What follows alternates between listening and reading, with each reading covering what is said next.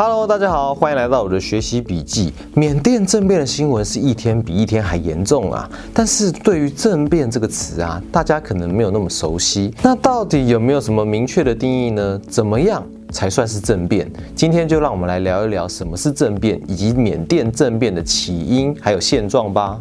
既然我们要讲缅甸政变，那我们就要先来了解一下到底什么是政变呢？政变通常是指一个国家中有一群人密谋策划，用军事叛乱或是政治行动夺取国家的政权。当完成权力的转移、政体的改变以后，就是成功政变啦。而政变这个行为早在二十世纪前就有喽，而且时时间越早就越多，越接近现代才越来越和平啊！像是日本的本能寺之变、英国的光荣革命、韩国的乙未事变，或是台湾课本会提到的武昌起义、西安事变等等。虽然名称没有讲，但都是推翻政权的政变哦。而缅甸这次的政变，则是军方企图再次夺权。其实啊，如果想要了解这次政变的原因，必须先帮大家科普一下缅甸的历史啊。话说，一九四八年二次世界大战结束以后，缅甸脱离了英国独立，原本是想要成为一个民主社会主义国家。民主社会主义是什么呢？简单的来说，就是选举、投票、自由民主，利用民主选举的制度获得执政，实施社会主义的概念。但是社会动荡不安，犯罪率不断升高，因此前军事强人奈温。发动了军事政变，虽然仍然有开火示威，还实施了长达十二年的戒严呐，但因为整场事变只有一个人被杀，因此被称为不流血的军事政变。后来军方掌握缅甸政权五十年之久，在一九八八年八月八日，因为全国经济问题，发生了八八八八民主运动，是缅甸过去最严重的民主示威，估计有三千多人在公共场合遭到军政府的杀害。这样听起来，军政府是不是真的非常威能呢？其实不只是这样啊，最初的国家转型也是由军人主导的哦。国防部长苏茂率军推翻奈温后，建立了另一个军政府，承诺民众要实施多党制，宣布在一九九零年举行大选，好像要走入原本想象的民主国家了。但是啊，人生嘛，就是有这个 but。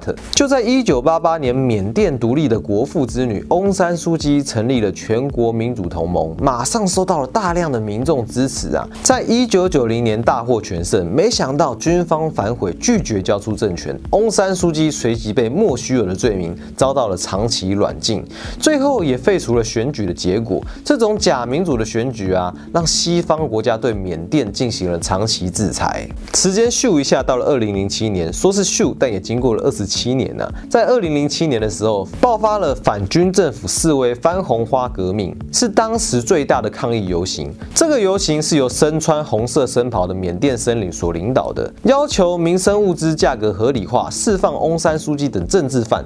军政府依照惯例进行镇压，谁不同意就开枪。这样的举动遭到了欧盟及联合国的公开抵制。在各方的压力之下，二零零八年军政府宣布要举行公投，通过新宪法，表示我们会在二零一零年举行民主选举，成立新政府。缅甸就在二零一零年开始了民主改革之路，而我们的主角翁。山书记在被释放以后，也将全国民主联盟重新登记。二零一五年，全国民主联盟再次大获全胜，正式进入议会。而二零二零年的议会选举啊，全国民主联盟又赢得了更多席次。这个时候啊，缅甸军方就不开心了，对选举的结果提出异议。二零二一年一月二十八日，军方的舞弊指控被驳回。二十九日，十二个缅甸外交使团警告，有可能会发生政变，呼吁军方要遵守民主规范。反对企图改变选举的结果，但在二月一日清晨，全国民主联盟的重要领导人，包括翁山书记及国家总统温敏，突然的被军方带走。当天早上，军政府就宣布逮捕翁山书记及温敏，并用总统府宣布政权转移，实施一年的紧急状态。紧急状态结束以后啊，再次进行选举，宣称这个举动是为了进行政权的转移，大概就是转到我满意为止的概念啦。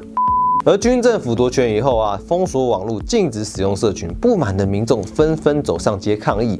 原本只是和平抗议以及罢工的，没想到啊，军政府为了镇压民众，使用实弹射击，到今天已经有超过六十多名的示威者被杀，还有超过两千多人遭到了逮捕。军政府也在镇压过程中，再次将翁山书记等人加重罪行，表示总统温敏以及其他被捕的内阁首长通通涉贪，说你有贪就有贪，说你勾结境外势力就是有勾结。而人权团体啊，国际特色组织表示，这简直是法外处决民众啊！多数的国家也要求缅甸军政府停止杀害示威民众。联合国在十二日也发表声明，表示已经做好准备要接纳缅甸难民了，同时痛批缅甸政府违反人道进行杀戮、酷刑、迫害，呼吁各国必须加大对缅甸的制裁。从缅甸这次的政变可以知道啊，政变不仅仅是国家内政的问题哦，也牵涉到国际局势的走向。缅甸的动荡可能会让中国与印度在东南亚的布局有了新的变数，尤其是中国对缅甸军政府之间长期以包坡情谊，也就是兄弟同胞的亲切称呼。中国对缅甸军政府的态度，不论是拒绝谴责军方，还是疑似协助军方镇压，都有可能会影响到缅甸民主运动的发展走向。对于东亚区域经济的整合会有一定程度的影响，其实还挺值得大家关注的。好了，那今天节目就到这边为止了。如果我们有什么不足的地方，也欢迎你在底下补充说明，按赞、订阅、分享，让我们一起成为一个 better man。下次见喽，拜拜。